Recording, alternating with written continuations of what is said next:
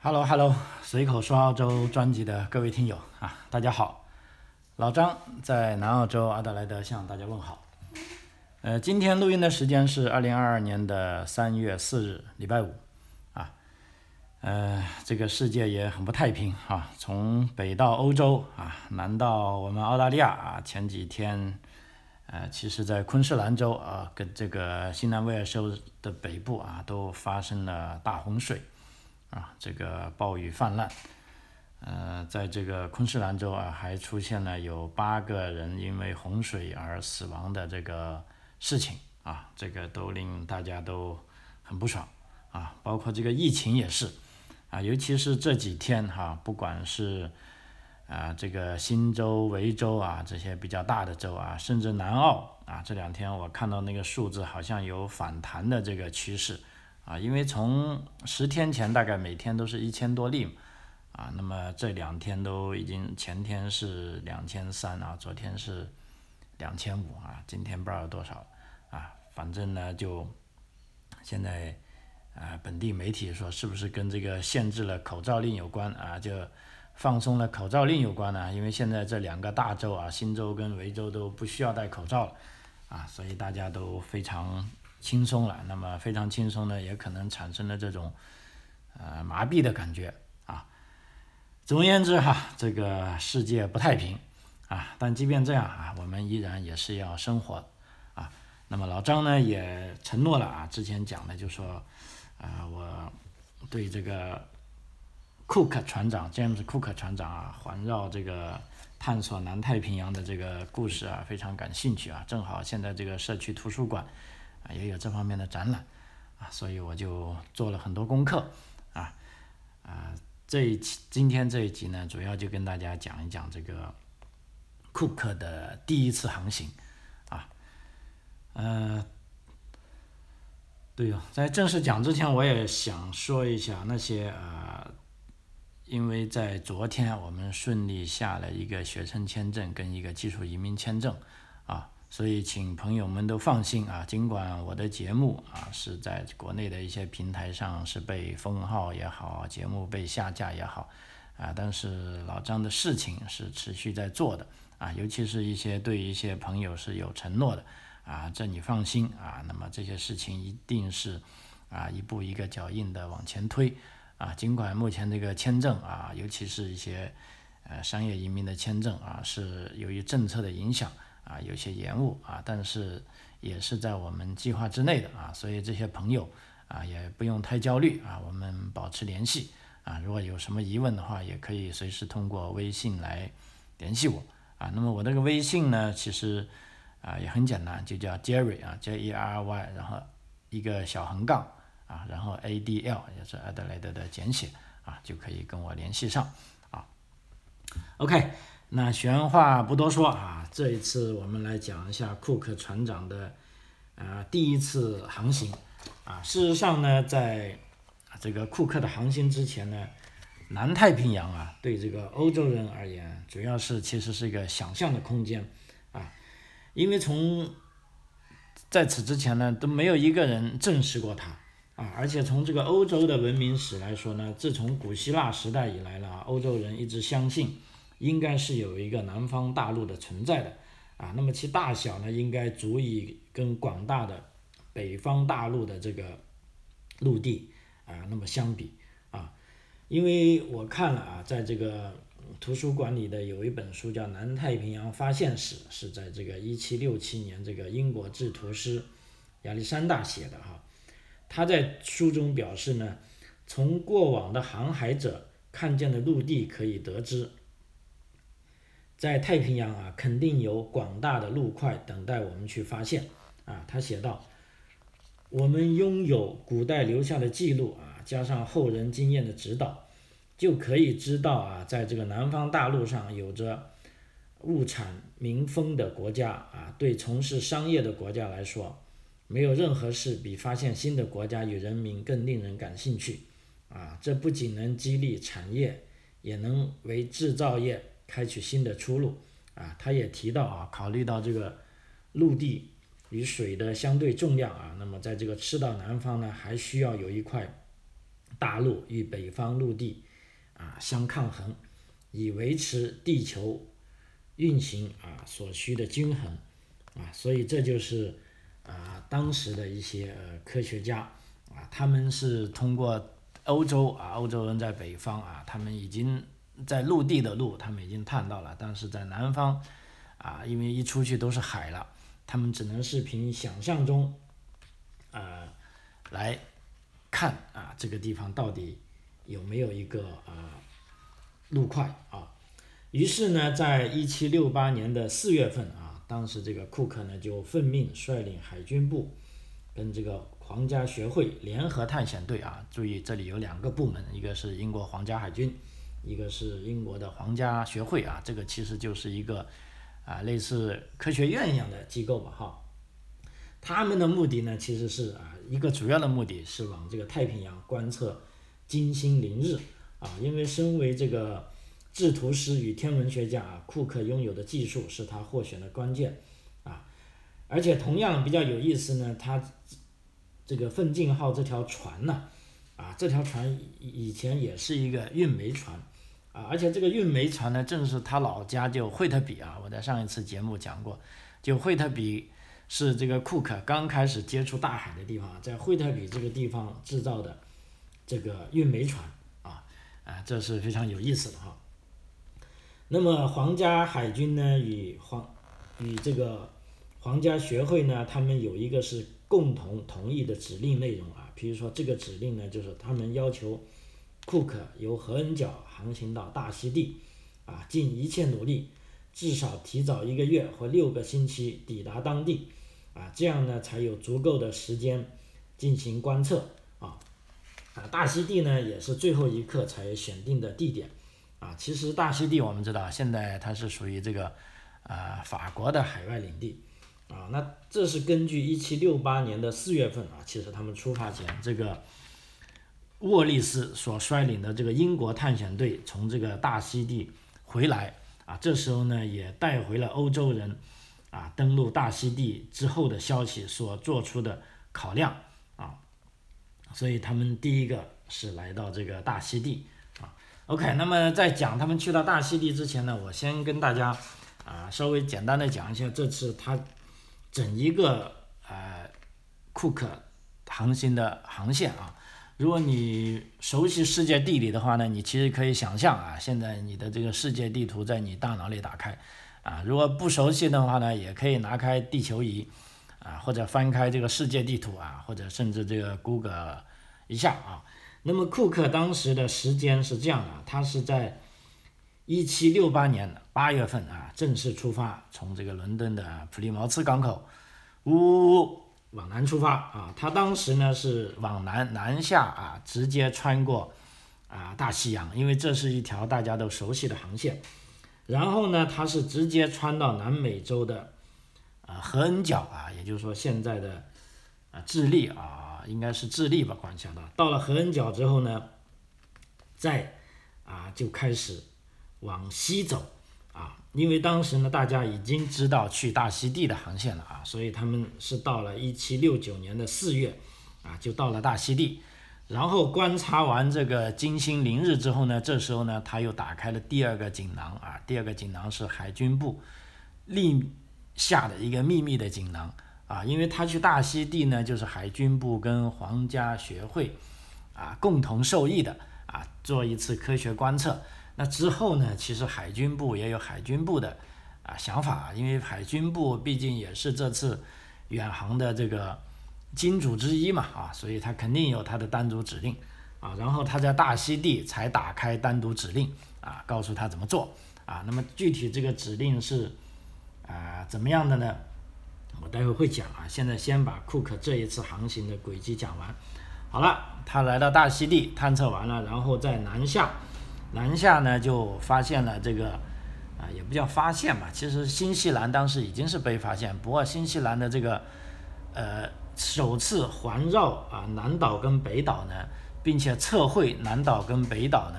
这件事情呢，这是由库克船长啊做的啊，这也是他的一大创举啊，就是他首次测绘了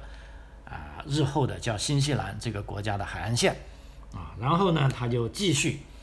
啊继续往西走，就不小心到达了这个澳大利亚的这个目前悉尼的植物湾啊。其实他到达澳大利亚呢也是偶然的，因为当时库克他在探索完纽西兰之后呢，就本来就想打道回府了，就说从之前来的路线回去了啊。后来因为这个船上的给养不够。而且这个有一些锁具啊、设备也坏了，他就硬着头皮，他就说不如我们就，呃，往那边走吧，可能可以快一点回到欧洲啊。所以他就误打误撞啊，就到了达了澳大利亚的东海岸线啊，并且在东北部的一个岛啊，宣誓了英国女王管辖这片地啊。尽管他这个宣誓也是有争议的，因为海军部当时的命令。没有说他可以这样做啊，这个呢也是库克自作主张的啊，自己代表女王啊，把这块地宣布归自己所有。那么然后呢，他就到了这个啊巴达维亚，就是现在的这个雅加达啊，因为巴达维亚当时是西班牙的殖民地啊，这个东印度公司啊在那里已经啊经营的如火如荼了啊，然后再通过巴达维亚啊补补给修理好船之后啊，直接。往西走啊，到达这个非洲的好望角，然后再往北走，啊，最终回到了英国啊，在一七七一年的七月，啊，希望如此看来呢，他一共是花了足足三年的时间啊，在大海上航行啊，也是一次环球航行啊，不走回头路啊。好，他的这个。总体线路就这样的哈，如果你现在熟悉世界地理，你应该可以想得到啊。老张我是想得到的啊，我都其实我讲这个这我都不用地图啊，我对这个太熟悉了哈。OK，那么刚才讲了呢，这个库克到了大溪地，观察了这个金星凌日之后呢，啊，这时候呢库克就有第二批指令要执行啊。那么当时这个指令呢是装在密封的袋子里，也就是说海军部告诉库克，如果你连第一个任务，比如说你都不能到达大溪地啊，或者你到达了大溪地，你的任务都没有完成的话，那你就不用搞第二个任务了。那现在呢，库克很好，他是非常啊准确的完成了第一个任务啊，在规定的时间内啊到达规定的地方啊，并且对这个金星凌日啊进行了圆满的观测啊，记录了结果啊。这时候呢，他就要有第二批指令要执行了啊，这些指令是装在这个。密封的袋子里，而且是由海军部单独下令的。那么这些指令是什么内容呢？啊，这些指令就要求啊，库克寻找新的土地，包括南方大陆。啊，发现这些土地呢，海军部说呢，就可以大大增添国家作为海上强权的荣誉，提升大不列颠君主的尊严，并且让国家的贸易与航海啊。继续向前进啊！如果能发现土地，那么库克将要需要测量海岸线，并观察土壤的性质与土地的产物啊，并观察居住或出没在该地的野兽与海鸟，以及发现各类鱼类啊。那么指令中同时也提到，如果你发现了任何矿藏啊、矿物或者珍贵的石头啊，那每一种。你都要采集样本，啊，回来。此外，还有各种树木、果实与谷物的种子都必须尽可能的收集。同时呢，海军部也指示了如何与造访地当地的居民啊建立关系啊。海军部的指示呢，这里在里面有原文啊，我给大家看一下啊。这个原文呢是这样的，就是说如果有原住民。要观察他们的天资、脾气、性格与人数，并努力以一切适当的方法与他们培养友好关系，与订立盟约，选择能让他们珍视的小东西为赠礼，邀请他们进行贸易，啊，在各方面都以礼貌与尊重的态度对待他们，而且要留意对方偷袭，啊，小心。提防各种意外啊！至于以前从未有欧洲人造访的土地呢，海军部则指示你也要在原住民同意的情况下，以大不列颠国王之名在该国取得啊便利的地点啊。同时呢，啊，这个这就是海军部的指示啊。同时呢，这个皇家学会啊，也就是说类似这个科学院啊的这个专员啊，这个莫顿勋爵啊，他也书面建议这个库克要避免滥用火器啊，而且要牢记，让那些人流血是最严重的罪行。在他们居住的几个那些地区，他们是自然的拥有者，而且从最严格的意义来说，他们是合法的所有者，除非他们自愿同意，否则欧洲民族没有权利占领他们国家的任何部分，也没有权利与他们一同居住。征服这些人并无正当性，因为他们绝对不是啊侵略者啊，所以呢，我们可以看到啊，当时库克的这个航行呢。呃，尤其第一次航行，无非就是进行一个科学观察。第二呢，海军部的指令呢是要求去啊发展这个，要求去寻找这个啊新的土地啊，并且来增加这个啊贸易的机会啊，而且还反复强调啊，无论是从海军部的密令啊，还是这个皇家学会这个啊头的对这个库克船厂的忠告，都不要啊对这个。啊，当地的啊，这个土地的拥有者啊，进行屠杀啊，所以当时呢，从这个角度来看啊，至少他们这个意图啊，还是啊非常，等于说，我认为是非常开明的啊，也是非常开放跟友好的啊，去发现新大陆嘛啊，一定没有说要去啊征服你啊，这也是对我早期的一个呃刻板印象的啊更改啊。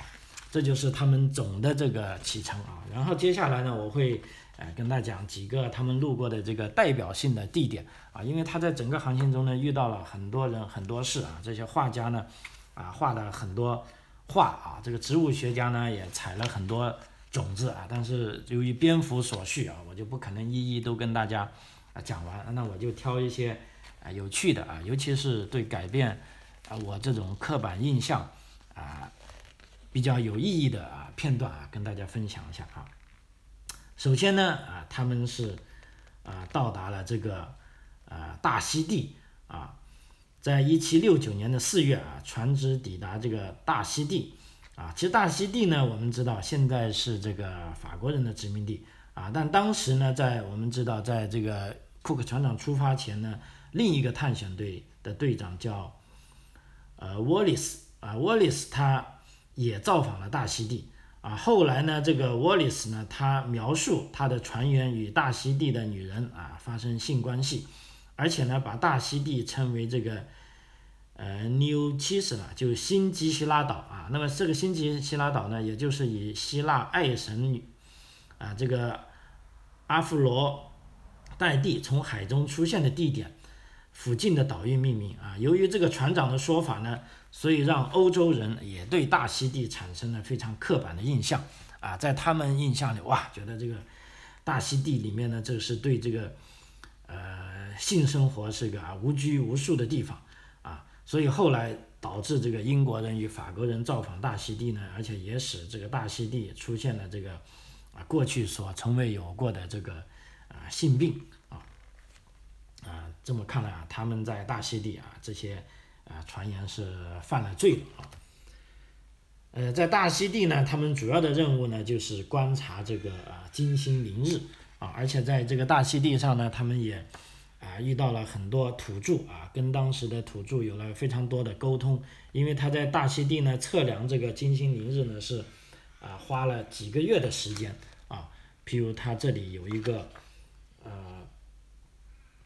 有有有有一个记录，就是说库克呢是遵照这个，呃皇家协会这个莫顿的建议啊，决心避免要，啊滥用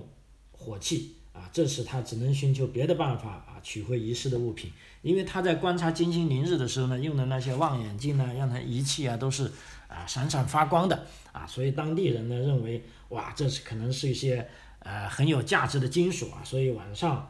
啊就把他们的东西给。偷走了，啊，那么偷走呢？他必须，譬如说，啊，在这个一七六九年的五月初啊，库克发现用来这个观测金星凌日的重要仪器之一啊，这个四分仪不见了，啊，于是呢，库克就马上啊扣留了在这个他们下船这个湾里所有的大型独木舟，啊，并且啊抓抓住了他们一些重要人物啊作为人质啊，直到找出这个四分仪为止啊。这是库克为了找回遗失物啊首次扣留人质啊，未来他们依然会用这个方法啊，但是呢，这也导致了啊，其实最终一次啊，就由于库克他这样做呢是过于强硬了，从而与岛上的居民呢发生冲突。也间接老实说导致库克的这个第三次啊探险的啊这个身亡啊，就是因为跟土著发生的冲突啊，他被这个当地人给啊用这个非常原始的武器啊这个杀死了哈。啊，这就是他在这个啊大溪地啊所做的事情啊，这个太多了，我就不能。一一跟大家讲了啊，然后去完大溪地呢，我刚才讲了，就是说他得到了海军部啊新的授意啊，就说要去南下啊，再去找这个啊新的大陆啊，所以呢，他离开这个呃大溪地之后呢，他就呃先南下啊，从九月下旬开始啊，奋进号船员便持续搜索绿地啊，当他们发现一团团的海草与漂浮的树枝。啊，显示他们离这个海岸已经不远了。啊，这个船上的植物学家呢，这个班克斯的日志呢，他就很清楚。他说，日落时，船员们爬上桅杆顶部，绿地呢只有啊，差不多是二十英里的距离，看起来比以往都要来得清楚。许多地方有三四排或者五排的山脉，啊，重连叠嶂，有些似乎有相当的高峻。高耸险峻，啊，大家对于岛屿、河流与海湾等有不同的意见，但似乎都同意这里必定是我们要寻找的南方大陆，啊，其实不是南方大陆，啊，这个就是他们先到达的，我看一下是新西兰的北岛的啊东北部，啊，这里呢，啊，我就跟大家详细的啊说一下他们在登陆的时候啊所遇到的情况。啊，譬如说，第一天晚上啊，他们在探索岸边一处居民匆匆匆忙忙放弃的村子时啊，库克一行人听到枪声，于是返回沙滩。他们只看到了小汀驼手站在啊离岸不远的地方啊。先前库克呢是命令四名船员在岸边留守小汀，后来这四名船员呢受到有四名手持长矛的武装人士。接近，于是呢，驼手啊开枪击毙了一个人，也，也就其实他们登陆呢，啊是受到当地土著人啊，他们不知道啊，他们以为有人来干扰他们，啊，然后他们去侦查的时候呢就被打死了，啊，这也就是其实还是有流血事件的啊，然后怎么样表达这个和平呢？他们啊也写的很清楚，啊，就说一行人上岸之后呢，啊，三名年轻的当地人。拿着一根绿树枝啊，相相当于双方缔结和平，啊，当天下午呢，啊，他们啊就互相啊对话。啊，我不知道他们怎么对话了，又如果是语言都不一样的话，不过好就好在呢，他们在这个大溪地离开的时候呢，带了一名当地人啊，这个年轻人叫啊图布伊瓦，这个图布伊瓦呢，可以说呃对第一次啊库克探索南太平洋的这个。呃，时候呢是非常关键。比如说来到这个新西兰跟当地土著人对话呢，就是啊通过这个啊图珀伊瓦啊他进行对话的，因为他们都是啊整个南太平洋啊上面的人啊，估计这个新西兰岛上的这些啊毛利人啊看到哎这样的装饰啊，就认为啊至少他们是啊比较友好的，或者是没有恶意的啊啊，所以他们就登陆了这个新西兰啊这个北岛。然后获得了补给之后呢，就，啊，他就不断的啊绕着岛来进行航行啊，然后最终呢是测绘了南岛跟这个北岛的，呃这个海岸线啊。这里呢，这个班克斯也写到，刚才呢就说船上大部分人认为他们已经找到了啊，这个陆地呢就是南方大陆。啊，那个班克斯的这个日志里写到呢，现在船上分两派人马，一派希望眼前这块陆地是南方大陆，啊，另一派呢则希望不是，啊。那么作为班克斯呢，他自己是啊前者最坚定的支持者啊。遗憾的说，我这一派的人少得可怜啊，就说认为这个是南方大陆的人少得可怜啊。我深信真正打从心里这么想的只有我跟可怜的啊少尉见习官啊，其他人已经开始想念烤牛肉了啊，等于说其实他们已经在想家了啊啊，这就是啊他们在这个。呃，新在这个新西兰的航程啊，这个新西兰走了很久很久很久很久，然后呢，他们在呃新西兰呢，就说在这个准备离开新西兰之前呢，呃，他们这里呢就发生了一些呃争执啊，在一七七零年的三月，呃三月底，就库克船长召集军官。就是否要从这个新西兰回国啊？他是这样写的，他这个日志，啊，他说，经由这个何恩角返国是我最希望的路线，因为我们可以借此证明南方大陆是否存在，但从各方面来看，船只的状况都不足以承担这项任务，啊，基于同样的理由，直接航向好望角的想法也遭到了搁置，因为几乎无法期待这条航线有任何发现。因此，我们决定经由东印度群岛返国。啊，航线如下：离开新西兰海岸之后，一路西行，直达新荷兰东岸，然后沿着东岸一路北上，直达新荷兰的最北端。啊，这里所说的新荷兰呢，就是啊西班牙人的叫法。西班牙人啊，其实他们是探索了啊这个澳大利亚的北部跟西部啊，就他就干脆把它叫新荷兰了。啊那这时候呢，库克也们也不知道啊，他们将会发现，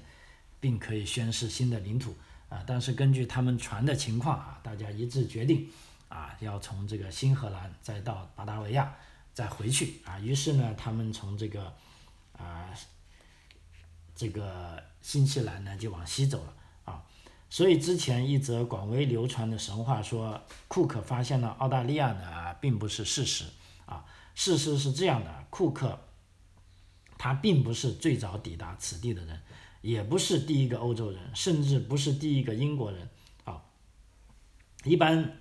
相信啊，其实最早抵达澳大利亚的人呢是来自东南亚啊，时间大概是六万年前，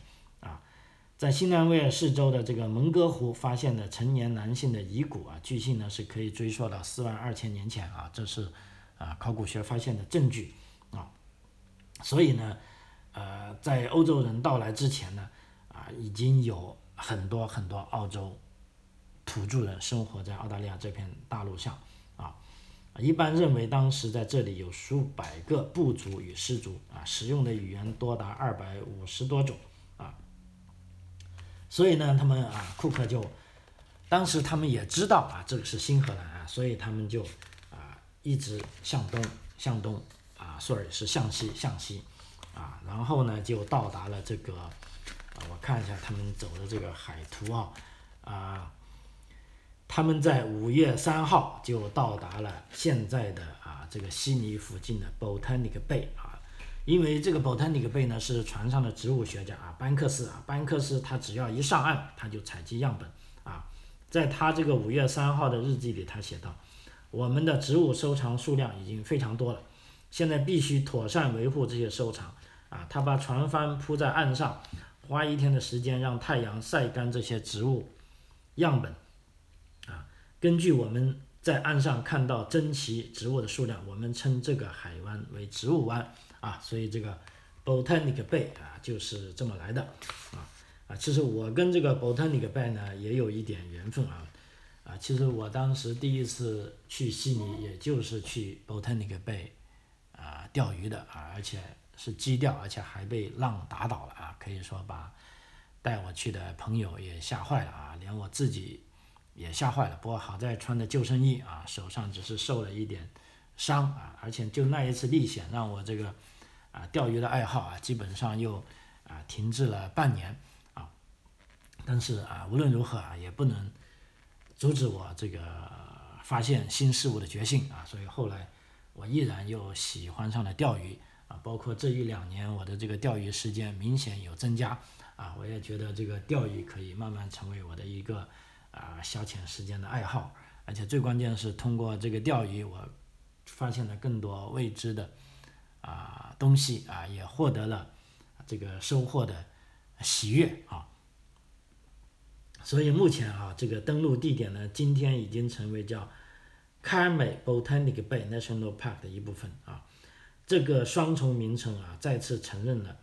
啊这个奋进号抵达啊这个地方的这个事实啊，就也说是纪念它吧啊。呃，所以但是呢，大家要知道，在这个呃库克船长他在哪里宣誓了这个？澳洲东岸为英国的土地呢？因为我们知道之前呢，荷兰啊，荷兰人已经把澳洲北半北岸跟这个西岸宣布为新荷兰了，但是呢，他并没有画出整个澳大利亚的海岸线啊，在欧洲这个航海的图上呢，只是隐约了画了一部分澳洲北部跟这个澳洲西部的海岸线。那这次呢，呃，库克呢，他是到了澳洲东岸啊，所以到了澳洲东岸呢，啊，这个。他并不认为这就是荷兰的殖民地啊，呃，所以呢，他在澳洲东岸一直探索，他怎么探索？他就沿着这个啊悉尼附近啊东边一直往北走啊，他的而且他的船呢在往北走的时候，我们就知道就会路过大堡礁，而且他这个船呢奋进号在大堡礁穿行的时候呢还被砸了一个洞啊，结果呢他必须要拖到这个叫奋进河的地方。啊，登陆到陆地来修理了一段时间啊，把这个洞给堵住了啊，他才能继续啊往前探险啊，一直他来到澳大利亚的这个东北角啊，这个有个岛叫呃 Possession Island，叫波塞申岛啊。那么澳大呃库克呢是在这个岛上啊，波塞申岛啊宣布占领这个澳大利亚东岸啊，而且呢这个库克宣布啊。澳洲东岸为英国国王的领土呢？这个决定啊，或许是他事业生涯中啊最具争议性的举动啊，因为目前啊，历史学家依然在争论库克这么做的理由，因为他这么做呢，明显是违背了海军部的指令啊，因为当时海军部指令写的很清楚，是要在原住民同意的情况下啊，以大不列颠国王之名在该国取得的便利地点啊。那么库克宣布啊，他提到占领时的做法是他写到呢，他是确信这个海岸在我们之前啊是没有任何欧洲人啊看到过或者造访过，而这也是符合海军部占领土地的原则啊，所以这个库克他是啊为他这个行为啊进行辩护的啊。那么库克占领这个宣布占领澳洲东岸不久呢，就在啊，日记里摘要的提到了这个东岸与原住民，啊，他在这个日志中呢，他这样写了，他说，呃，我们认为啊，这片土地呢，处于纯粹的自然状态，人类的勤勉并未施加于这片土地，而且我们发现，在这个自然的赐予下，这片土地呈现繁茂的状态，在这片辽阔的土地上，无疑的，一旦将绝大多数谷物、水果。根茎类作物引进此地，由勤勉者加以种植开垦，必将获得丰收。这里的牧草可以一年四季，呃，喂养更多的牛群。我们可以将牛羊引进在这片土地上，啊，所以库克的想法也很，啊，也很原始啊。他就觉得啊，这样呢，这片土地呢，可以。啊，有更多的人啊，更是适合勤勉者来尊重啊。他可能认为这些啊土著人是不够积极啊，但事实上土著人人家当时是以啊刀耕火种啊，因为也没有什么啊青铜器啊，所以库克我看他们带的这些小礼品啊，就海军部的小礼品都是是一些呃小铁钉啊或者头饰啊啊一些我们现在看来很无足轻重的东西，但是这都让啊当地土著很高兴啊，他们就拿他们的。啊，鱼呀，水呀，啊，还有一些啊植物啊，来跟库克交换，啊，来获得这个给养，啊，所以这就是他啊第一次航行。然后呢，他离开了这个澳洲东海岸之后呢，就按照计划由北航行到啊巴达维亚，啊，然后从巴达维亚啊回到了啊英国，啊。这一次呢航行呢，库克他自己是啊这么总结的，我看一下啊。呃，库克他自己说呢，欧洲人啊，努力寻找富裕与必要的舒适，他们完全，他们却完全一无所知，不懂得追求，但他们过得过得幸福啊，他们过着平静的生活。这里的他们呢，是指啊当地的啊这个当地居民，也就我们讲的土著吧，啊，他们过着平静的生活啊，不受不平等的滋润。啊，大地与海洋提供了他们一切的生活所需，他们不追求华丽的房舍与家居用品，而是生活在温暖良好的气候下，享受健康的空气，因此他们不需要衣物。啊，简言之，他们并不珍视我们给予的东西，也不会拿出自己的物品跟我们交换。我认为这表示他们认为自己已经拥有生活上一切必要的事物，因此并不。奢求额外的东西啊，这就是啊库克船长对当地啊土著人的啊评价啊。那么在一七七一年啊七月十号啊，库克呢在 回到了英国啊，在这个伦敦的这 Kent 在肯特郡海岸外面下锚啊下锚啊，就表示他回来了。这时候呢，库克他到了，其实在出发之前，在巴达维亚呢，他已经啊写信给当时的英国海军部了。啊，他给英国海军部的信呢，他是这样写的啊，他说，告知啊，这次航行的发现不多啊，他解释呢，并未能发现南方大陆存在的证据啊，所以他也是对自己的航行啊，当时是这么评价啊，那么这也呢，也导致他的下一次啊，第二次的这个南太平洋航行，好。啊，由于时间关系啊，这一期呢，我们主要是跟大家分享了这个库克船长的第一次啊南太平洋的探险经历啊。那么在这一次航行中呢，他到了大溪地啊，发现测绘了新西兰南岛跟北岛的海岸线，同时呢，啊宣布澳洲东海岸是归这个英国女王陛下啊所拥有啊。虽然这个是有争议啊，但毕竟。他这么做了，只不过这么做之后呢，其他的欧洲列强也不当一回事啊。其实真正的把澳大利亚当成是个流放放人的地方呢，是几十年后的事情。而且呢，在这几十年后的之前呢，库克还有啊第二次跟第三次的航行啊。好，我们抽空啊，下次再跟大家分享库克第二次的航行啊。OK，随口说澳洲啊，今天节目就到此为止，非常感谢您的收听。啊，我们下期再见，谢谢。